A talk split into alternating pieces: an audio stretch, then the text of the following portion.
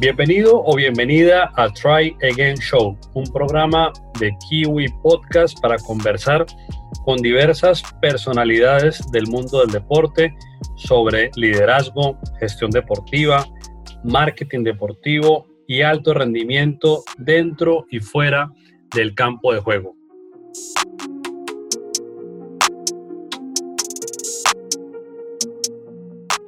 Muchas gracias por llegar a la parte 2 de la Fundación Juventud Líder con Fabricio Parra. Si es la primera vez que estás llegando a este contenido, lo invito a ir al contenido de la semana anterior, que fue justamente esta parte 1.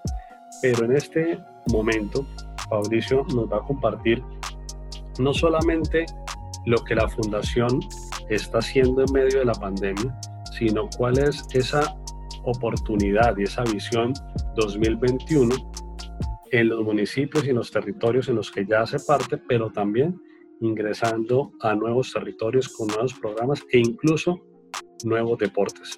Los dejo con la parte 2 de la Fundación Juventud Líder. Fabricio, mira, y hay algo que me parece muy interesante justamente en mi podcast regular que lo pueden escuchar en mi sitio web davidalvaradomu.com tuve la oportunidad de conversar en estos días con Diana Osorio, que es la coordinadora de emprendimiento de la Universidad EAN. ¿Por qué la traigo aquí a nuestra conversación? Porque Diana de niña creció en el Caquetá y fue desplazada por la violencia y le, costó mucho mm, sobreponerse no solamente al hecho violento, sino que tuvieron que salir y cambiarse de departamento, entonces del Caquetá pasaron al Huila eh, unas condiciones de pobreza bastante complejas en, su familia y ella pues digamos que creció en ese ambiente. Hoy en día es una gran historia, los invito para que la escuchen en el podcast, pero un poco hablando del tema de la violencia. Yo soy un creyente eh, pues, de, manera, de manera muy seria en el deporte y la cultura como metodologías que nos pueden ayudar a fortalecer entornos que protegen a los niños y las niñas. Y esos entornos protegidos pues los hacen un poco menos susceptibles o vulnerables a la violencia. Violencia, como bien lo decías, que puede ser eh, intrafamiliar, ¿cierto? Violencia que puede ser lamentablemente el abuso sexual, la violencia de género que también estamos viendo, pero incluso este otro tipo de violencia, que es el, o situaciones de riesgo, como es el consumo de sustancias, consumo de drogas, embarazos a temprana edad. Entonces estamos viendo niñas de 14, 15, 16 años embarazadas o, adolescentes. Pero hay otro tipo de violencia que por eso mencionaba a Diana Orozco, porque ella me la dijo, y es el acceso a la información. O sea, cuando, cuando una persona no tiene acceso a la información, es otra forma de hacer de expresar la violencia, ya no es una violencia directa como cuando te dejan el ojo morado o cuando, o, cuando te, te, hacen una lesión por, por tema de riñas, por ejemplo, pero es una violencia cultural y es una violencia que se va al otro extremo, que es la violencia estructural, cuando no tienes acceso, por ejemplo, a Internet o cuando no te está llegando la información de buena calidad. Y creo que ahí ustedes hacen un trabajo muy relevante que sobrepasa los límites del deporte. En ese, en ese impacto de educación, cuando tu compañera, tu amiga Eva María te dice, deporte sí, pero quiero que haya un componente de educación, hoy en día, ¿qué los, qué los hace sentir a ustedes orgullosos? Que ustedes echan el cuento y se les llena pues el pecho, pero, pero no porque se sientan ustedes más que alguien, sino porque realmente ese, por decirlo de esa manera, ese salario emocional, como que ese pago emocional los llena tanto que ustedes se van a dormir muy tranquilos diciendo, qué bien que decidimos ir a Nueva Venecia porque está pasando esto que antes no pasaba, o increíble que hemos luchado tanto en el Tarra, pero seguimos ahí porque hoy en día está pasando esto. Sí. Eh, bueno, eh, sí, tú, tú, tú, lo, tú, lo dices muy claro. Eh, una de las cosas que, nos llena a nosotros de orgullo eh, en el tema educativo, por ejemplo, es hoy en día hoy en día tenemos conectado internet satelital de, para Nueva Venecia. ¿sí? Eso fue un sueño que nos propusimos y en la sede hoy en día tiene internet satelital en la cual lo usan, eh, lo usamos para el proyecto Pases de Ilusión, ¿sí? Entonces enseñamos valores con unos computadores que adquirimos de, un grant que nos, nos acabamos de, de, ganar, de una beca, hablando de becas, de la fundación se acaba de ganar. Y eh, en Cúcuta tenemos, estamos iniciando un plan también para ponerle internet. Como ustedes saben, en, Cúcuta pues no siempre es muy buena la comunicación en internet en, las comunas eh, populares. Eh, la calidad de internet no es buena y sobre todo en los lugares más apartados donde no son ni siquiera barrios sino asentamientos. Estamos tratando de llegarle con internet a los chicos allá. Eh, me, trae mucho a colación eso de la violencia por la falta de información. Estamos sin querer, sin tener ese concepto natural, natural que tú tienes, eh, muy de una manera orgánica llegando a ese punto, ¿sí? Nos hemos dado cuenta en nuestras semanas de, de, reunión semanal que hacemos con los chicos en, en cada región, nos dimos cuenta de que esa era una falencia y estamos logrando y eso nos llena mucho orgullo, el poder conectar y darle las herramientas necesarias a los chicos de, que no las tienen de otra forma. ¿sí?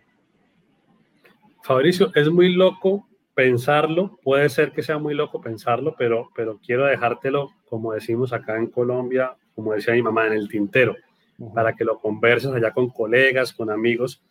Y tiene que ver con, con lo que tú estás viendo hoy en tu día a día, que es el trabajo desde casa para los gobiernos es sencillo decir, bueno, vamos a hacer homeschooling o vamos a hacer a trabajar desde casa y que los niños reciban educación desde casa, pero de pronto eh, el acceso, lo que ya estábamos hablando, pues hace que para una familia sea una realidad y para otras no. Cuando estamos pensando en el proyecto de vida de los chicos, de los niños, de los adolescentes, de los jóvenes, hay algo que me parece interesante y es enseñarles a programar. O sea, imagínate qué puede pasar con los jóvenes de Nueva Venecia que a través de la Fundación Juventud Líder y a través de la virtualidad aprendan a programar. ¿Qué puede pasar con los jóvenes del Tarra que aprendan a programar? Mm. Primero, se les abre un nuevo mundo. En segundo lugar, hay un talón de Aquiles que nos pasa en la ruralidad y es una desconexión porque en lo rural somos muy buenos en la producción. Entonces, por ejemplo, en el municipio de Teorama se produce una piña increíble. O sea, ellos son muy buenos produciendo piña, pero en la comercialización se quedan muy cortos. Hmm. Y así por el estilo. En convención hay una panela de muy buena calidad, pero de pronto ni siquiera acá en Cúcuta sabemos que la panela de convención que está dentro de nuestro mismo departamento es de muy buena calidad. ¿Por qué? Porque temas de comunicaciones se quedan cortos, en mercadeo se quedan cortos. Entonces, imagínate lo que podría llegar a pasar con, esta mentalidad de estos chicos de Cúcuta, en, el barrio donde están ustedes, en Los Olivos o del Tarra, cuando empiezan a recibir una formación complementaria, como en este caso, que aprendan a programar. ¿Te imaginas en algún momento alguno de ellos vinculándose con alguna empresa fuera de Colombia? Porque es un talento hoy en día muy requerido por las empresas de tecnología, todo este tema de Big Data, inteligencia artificial, etcétera. Sí, eh, es muy buen punto y, el, eh, hoy en día el, tener un computador y, estar conectado no es un lujo, es una necesidad. ¿Sí? Y, se tienen que dar cuenta, eh, nos tenemos que dar cuenta todo de eso. ¿sí?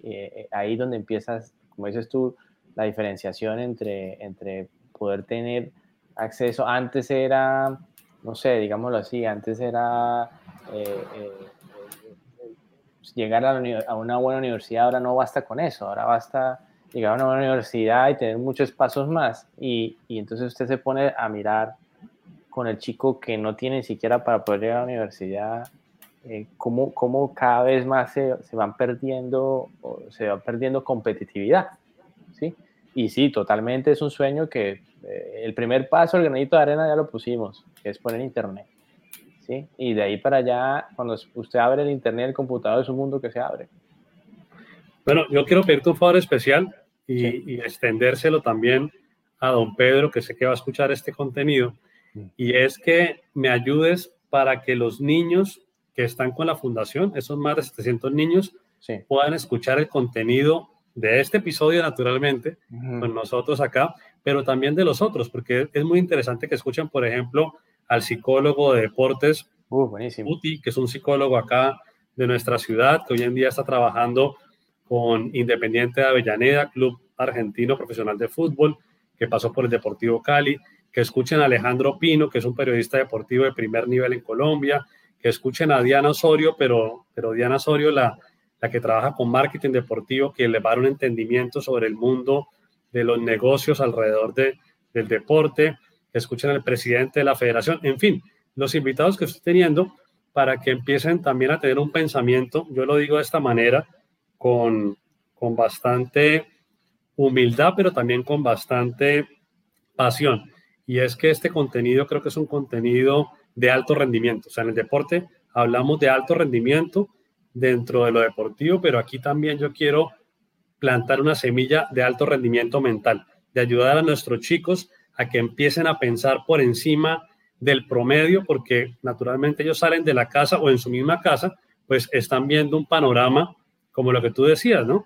De pronto la mamá que no tuvo oportunidades de estudiar, de pronto el papá que le toca muy duro, pero que tampoco ha tenido mucha oportunidad, y ese panorama, pues es la realidad de ellos, pero no es lo mismo para todos y, hay cosas mejores.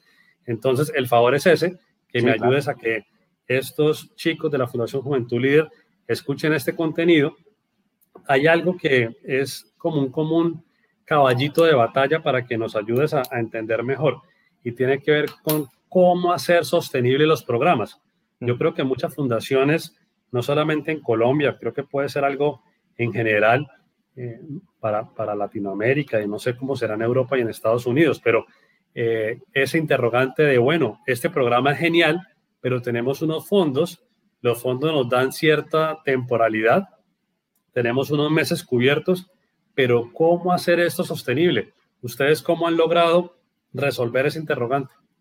Sí, eh, eh acuérdense que nosotros llegamos de una manera orgánica y nos hemos venido eh, culturizando, digamos así, educando eh, a medida que va pasando el tiempo, ¿no? Eh, no solo, y, ahí quiero también decir que no solo se basta con las buenas intenciones, sino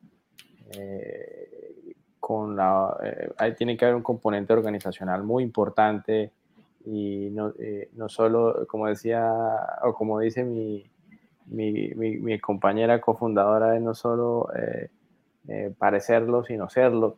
¿sí?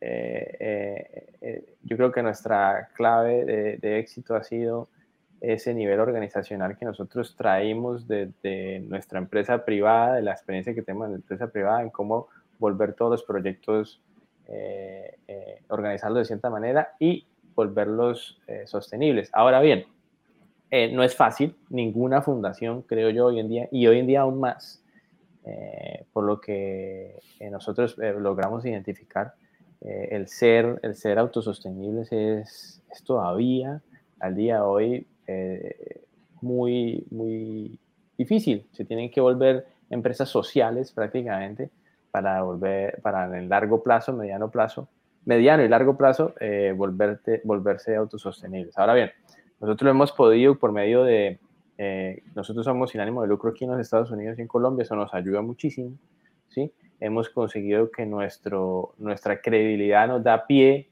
que hemos construido a medida de los, de los años, da pie para que la gente nos crea que estamos haciendo la tarea bien, ¿sí? es otro punto importantísimo, eh, crear una fundación y más, con todo el respeto digo, en Colombia, la credibilidad es, es, es lo más importante ¿sí? Porque muchas fundaciones desafortunadamente no hacen lo que dicen. Entonces, eso es un punto que nos hemos ganado con mucho esfuerzo, creo yo, eh, y eso da pie a que la gente vea que, que las cosas se hacen realmente, ¿sí? Y, y entonces da pie para que los, los, la gente que quiere aportar, ya sea empresa privada o individual, lo hagan. Eh, hemos contado con gente que lo hacen, ¿sí? Pero eso no fue fácil, eso fue con mucho trabajo y esfuerzo y demostrar.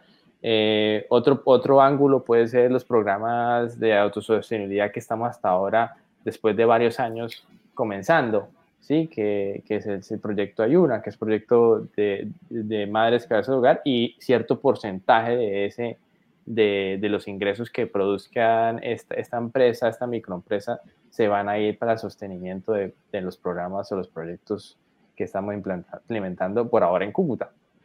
Sí, esa es otra forma. Eh, otra forma es eh, siempre en lo social eh, hay fundaciones o corporaciones mucho más grandes que nosotros que, que siempre, o gobiernos extranjeros que aplican, que hacen propuestas para implementación de proyectos, ¿sí? esa, esa, ha sido una, otra, otro ángulo donde nosotros nos podemos financiar estos proyectos, ¿sí?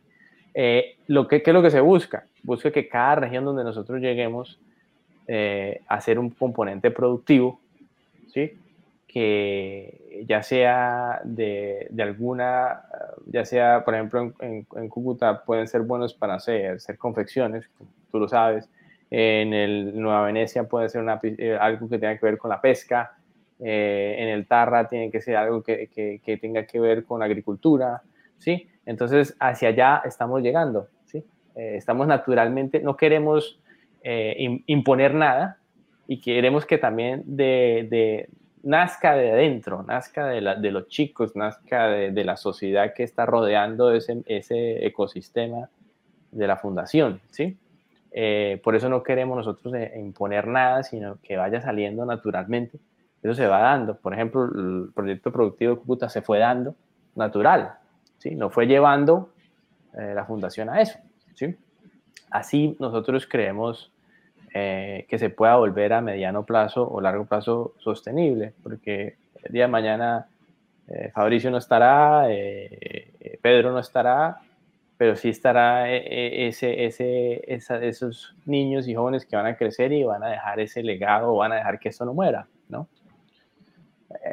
ese es en grosso modo nuestro, nuestro pensamiento acerca, acerca de la fundación te quiero compartir algo y para los oyentes. Hoy recibí una muy buena noticia de un buen amigo que de cierta manera lo, lo, siento como un pupilo porque hace como cinco años he visto su, su, avance, su evolución, en lo que he podido también he estado presente para formarlo.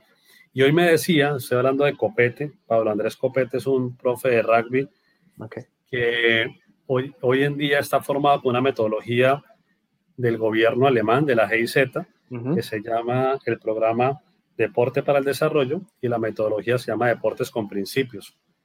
Entonces, Pablo Andrés me da una alegría hoy muy bonita y me decía que ya estaba listo para comenzar a estudiar educación física en la Universidad de Pamplona, que comienza como en, como en tres semanas, dos semanas, tres semanas.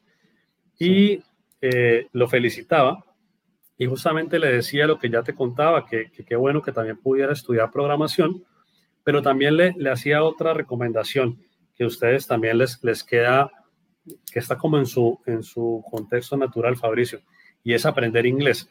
La tarea del inglés es una tarea que en América Latina no la hemos podido superar, o sea, no es un tema solamente de Colombia. Yo creo que de, del sur, donde justamente tú estás en este momento ubicado, eh, hacia, el, hacia el sur y hacia acá, es una tarea aún pendiente para nosotros de, habla hispana. Entonces, para cualquiera de este lado del continente que se defienda con un buen inglés y que sepa programar, son dos habilidades que le van a poder ayudar a cualquier profesión. Y ustedes también desde la fundación, y más aún estando en Estados Unidos, pues se podría pensar algo tipo voluntariado, tipo diferentes, diferentes caminos, pero se me ocurre ahorita también ofrecerles para que lo, lo pienses. Acá en Cúcuta hay una academia que se llama Express Yourself y esta academia es de un canadiense. Joe es un canadiense que lleva 10 años en Cúcuta. Llegó a Cúcuta, se enamoró, hoy en día tiene dos niños, vive acá y creó su, su propio proyecto de emprendimiento con la academia. Mm. Y Joe, justamente por pandemia, está desarrollando una plataforma de enseñanza virtual. Entonces ahí eh, toco ese tema para dejártelo nuevamente en el tintero, pero porque quiero preguntarte para ir cerrando sobre gestión del conocimiento. A, propósito de esta plataforma que, que Joe está creando con su Academia de Inglés, ustedes desde la Fundación, ¿cómo están haciendo para gestionar el conocimiento? También aprovechando una oportunidad muy rica que ustedes tienen y es casi que cuatro procesos, el de Houston, el de Nueva Venecia, el de Cúcuta y el del Tarra. Si bien cada uno tiene de pronto su dinámica, su grado de madurez diferente, pero también pueden compartir lecciones aprendidas y, ¿por qué no también es una buena oportunidad para crear comunidades de práctica? Sí. Bueno, en ese tema nosotros, y eso también ha sido, eh, la pandemia nos ha llevado a eso, ¿sí? a, conectarnos aún más. Eh, nosotros desde hace más o menos año, año y medio venimos usando Workplace. Workplace es una plataforma de Facebook para las empresas y por ser nosotros sin ánimo de lucro, pues tenemos ese acceso a, es, que es como un Facebook para empresas. ¿sí? Eh, estuve indagando y creo que, por ejemplo, eh, Bolívar de Vivienda lo usa muy, muy fuerte. Eh, empresas como Bolívar, la, la, Bolívar de. La fundación. No, no, la fundación, la empresa como tal. Ah, la empresa, ok. El banco, la constructora, el banco. Todo, usan Workplace como... El grupo, pues, el grupo el grupo, exacto. Entonces, eh, lo, lo, vine a saber por, por, por amigos en común, pero eh, eh, lo estamos usando y, y, lo estamos usando activamente. Entonces, ¿qué, qué pasa? Que de Nueva Venecia colocan sus, sus inputs, desde el Tarra colocan sus inputs, desde Cúcuta entonces, esa ese conocimiento lo, lo, van a aplicar, lo van sabiendo todos, ¿sí? Eh, en Cúcuta, Andrés Ulloa genera un video de, un contenido y ese contenido lo ven los profes en Nueva Venecia y ese contenido lo ven los chicos del Tarra. Estamos haciendo, eh, eh, últimamente estamos con Andrés y con los profes de Cúcuta dándole clases de fútbol a los Bari, a los Bari, a los Montinones Bari eh, a, la comunidad, indígena. A la comunidad indígena.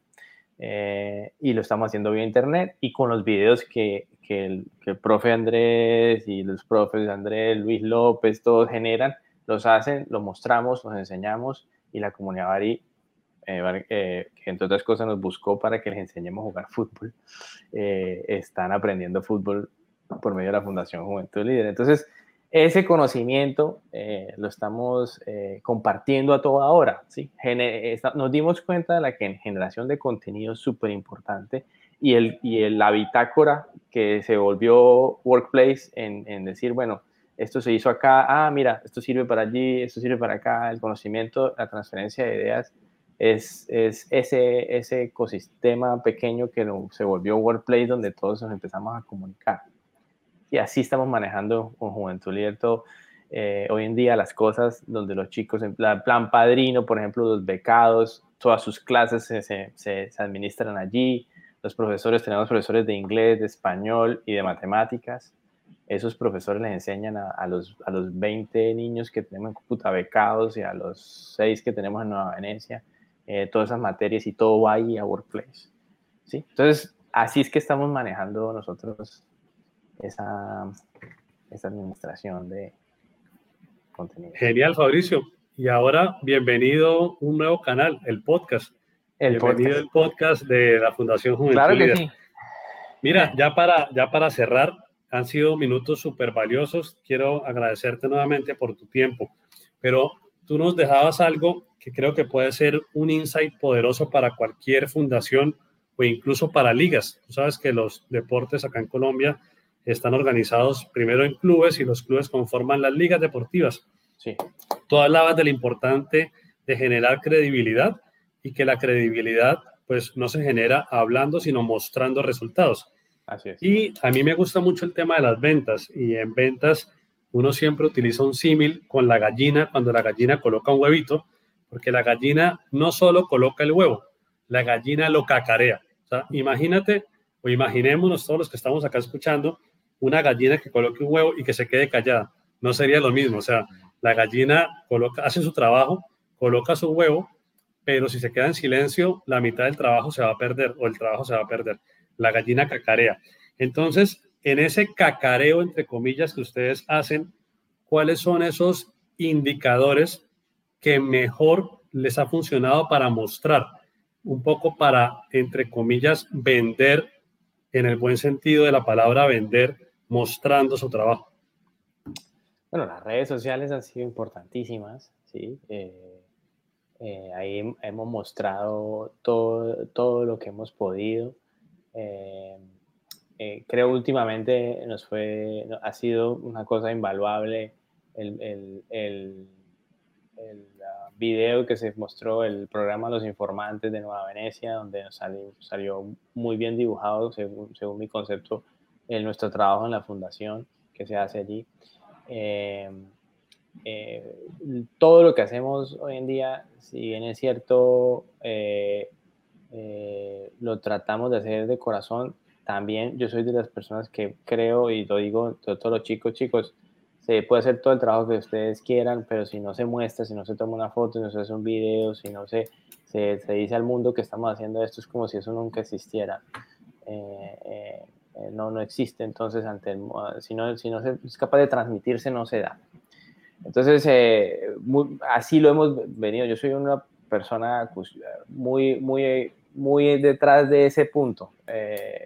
David, muy detrás del punto de que hay que mostrar lo que hacemos, mostrar ese trabajo eh, por todos los medios que hacemos. Yo, inclusive yo, era una persona que no me, personalmente no me gusta mostrar, digámoslo así, ser protagonista o venderme como tal persona, pero lo, lo, lo hago es con la finalidad de poder ayudar y poder mostrarle que se está haciendo un trabajo en todas estas regiones y que estos niños existen y que estos niños están siendo ayudados y que se necesita más ayuda.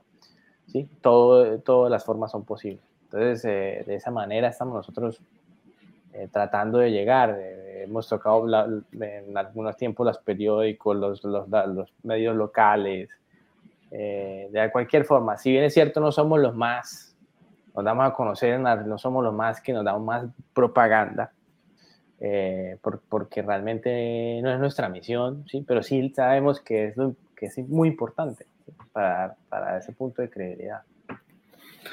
Fabricio, y para despedir este episodio, para cerrar como con esa cereza en el pastel, sí. siempre pregunto cuál fue esa pregunta que no hice. Y mucha gente que me ha acompañado en el podcast me dice, pues no me preguntó qué se viene. ¿Qué, es lo próximo para, para el proyecto o para la persona que estoy invitando? Y, como ha sido algo recurrente, pues quiero tomar esta pregunta para que podamos cerrar este capítulo de la Fundación Juventud Líder. Y justamente este año 2020, que ha sido bien atípico por la pandemia del COVID-19, eh, ha sido un buen año también para repensar las metas, para volver a revisar la planificación hoy, hoy en día, con la información que tenemos hasta hoy, ¿qué se viene en el 2021 para la Fundación Juventud Líder? Uh, mira, muy buena pregunta, de hecho. Eh, Ni siquiera es mía, es la que la gente siempre me decía, hermano, pero no preguntó esto. Sí, eh, no, demasiadas cosas, porque eh, si algo nos dejó esta pandemia, que algunos dicen que no, no, fue nada bueno para mí, yo pienso que nos paró en seco y nos puso a pensar. Nos dejó Nos quitó el balón. Nos quitó el balón. un partido y nos quitó el balón. ¿Quién se llevó el balón? Sí, nos puso a pensar. Y, y, y, el, y, el, y el ponernos a pensar nos, nos dio la, la, el, el, a pensar un minuto qué estoy haciendo y para dónde voy es lo más importante en la vida para mí eh, hoy en día. Entonces, ¿qué se viene para Juventud Líder? Se viene una, eh, se viene una, una eh, escuela de fútbol, fútbol, organizada ya en Cúcuta, porque ya después de los años eso naturalmente se fue dando y ya nos vamos a volver club deportivo para los chicos de Los Olivos, con, con darles esa oportunidad ¿sí? de que puedan crecer en ese, en ese aspecto. Se vienen eh, más proyectos para el Catatumbo, se vienen proyectos, más proyectos para el área metropolitana de Cúcuta ya hemos buscado eh, alianzas con, eh, con la alcaldía de Cúcuta, de pronto podemos hacer algo allí. Ahora me un campito para el rugby, ¿no? Obvio. No, todo, fútbol, déjeme ahí un espacio para el rugby. Ah, ahora te digo, se viene, se viene en Cartagena con la Alianza de Bolívar de Vivienda, se viene un programa en el, con béisbol, con una escuela de, béisbol en, en, en, Cartagena. Ah, vamos a impactar allá más de 150 niños en Cartagena. se vienen más cosas para Nueva Venecia. bueno, el, el, Internet, tratar de conectarnos todos, no solo va a ser para Nueva Venecia y Cúcuta, sino vamos a extender eso para La Gabarra, donde estamos muy activos últimamente. En el último año hemos crecido mucho en La Gabarra, estamos más de 100 niños. Se viene un programa de radio, programa de radio donde estamos trabajando, en la, eh, transmitiendo radio, pases de ilusión radio, donde estamos llegando a los chicos de La Gabarra por medio de la radio. El, radio Bari 103.4 eh, en, en TU y estamos llegando a los chicos a través de la radio. Entonces, eh, eh, esa, entre otras cosas más, se viene a, a, fortalecer nuestra alianza con la población Bari, que han sido espectaculares con nosotros y, vamos a ir a enseñarles fútbol a, a Iquiacarora, que es uno de los pueblos Bari. Y hay que aprender, hay que aprender, es, ellos tienen juegos autóctonos muy bonitos. Muy lindos. Hay, hay, hay, hay, que aprender a, a lanzar esa flecha esos arcos son bastante grandes, hay que tener muy buena puntería y mucha fuerza. Así es, eh, y tienen una cosa muy, muy, muy bonita que tienen ellos que los hombres y las mujeres son vistos como par, unas pocas, unas pocas etnias en Colombia que lo hacen, y compiten eh, hombres versus mujeres. Muchas veces me dicen que ganan las mujeres, muchas veces. Seguramente, y es mejor que ganen las mujeres, hermano, si no en la casa nos, nos puede ir mal. Así es. Ya cuando regresemos a la casa. Mauricio, muchas gracias por estos minutos tan valiosos. Quiero agradecer a todos los que han llegado hasta acá y nos han escuchado. A tu amigo, eh, el bogotano de, de, la Academia de Fair Play, gracias por haber hecho parte de acá de esta historia y aún más por compartirle este episodio a Falcao ¿Falcao ya, ya está vinculado a Nueva Venecia con el programa o aún eh, no? Sí, nosotros tuvimos contacto con, con Ramel Falcao porque él hizo la cancha ya, ¿sí? que por sí está en muy malas condiciones por, ya por temas que no pertenecen a Falcao, sino a la administración. Sí, no, y, temas de mantenimiento, como todo escenario deportivo requiere mantenimiento. Es correcto, entonces eh, sí, nosotros inclusive logramos hablar con él en cierto, en cierto, en un tiempo de nuestro estadía en Nueva Venecia lo logramos establecer un contacto con él, nos compartió en su, su perfil lo que estábamos haciendo. Eh, sí, sí, él, sabe muy bien quién es, quién es Juventud Líder y qué hacemos, eh, porque él, él, está pendiente. De pronto no lo transmite, pero él sabe muy bien que existimos. Posiblemente lo tengas más cerca si llega a, a Miami, ah, a jugar en Miami. Sí, seguramente. posiblemente. Fabricio, que Dios te bendiga. Un saludo muy especial a don Pedro y a todo el equipo de la Fundación Juventud. A la Junta Directiva, perdón que me olvidé de una persona muy importante en la Junta Directiva que se llama Carmenza. Eh, la, la, dueña de una eh, ah, tienda muy importante en Cúcuta, se llama Atmósferas. Eh, ella es parte de la Junta Directiva. y le quiero disculpar que no la mencioné antes. Yo menciono a Pedro primero porque lo conozco he tenido un, contacto con, con, Pedro, entonces lo, lo, conozco, pero claramente a Andrés, a Eva, a Carmenza, a Miguel, eh, un saludo especial. Dale. Fabricio, Dios te bendiga, hermano. Un abrazo. A usted, David. Muchísimas gracias. Muchas gracias por llegar al final de esta parte 2 con Fabricio Parra y la Fundación Juventud Líder. Como dice Fabricio y nos cuenta, Pases de Ilusión, uno de los programas bandera de la Fundación Juventud Líder, justamente es el mensaje con el que quiero cerrar este episodio. Les quiero dejar este pase de ilusión que a través del deporte y la educación, si es posible, transformar el entorno de niños, niñas, adolescentes y jóvenes alrededor del mundo. Un abrazo y saludo muy, muy cálido desde la ciudad de Cúcuta.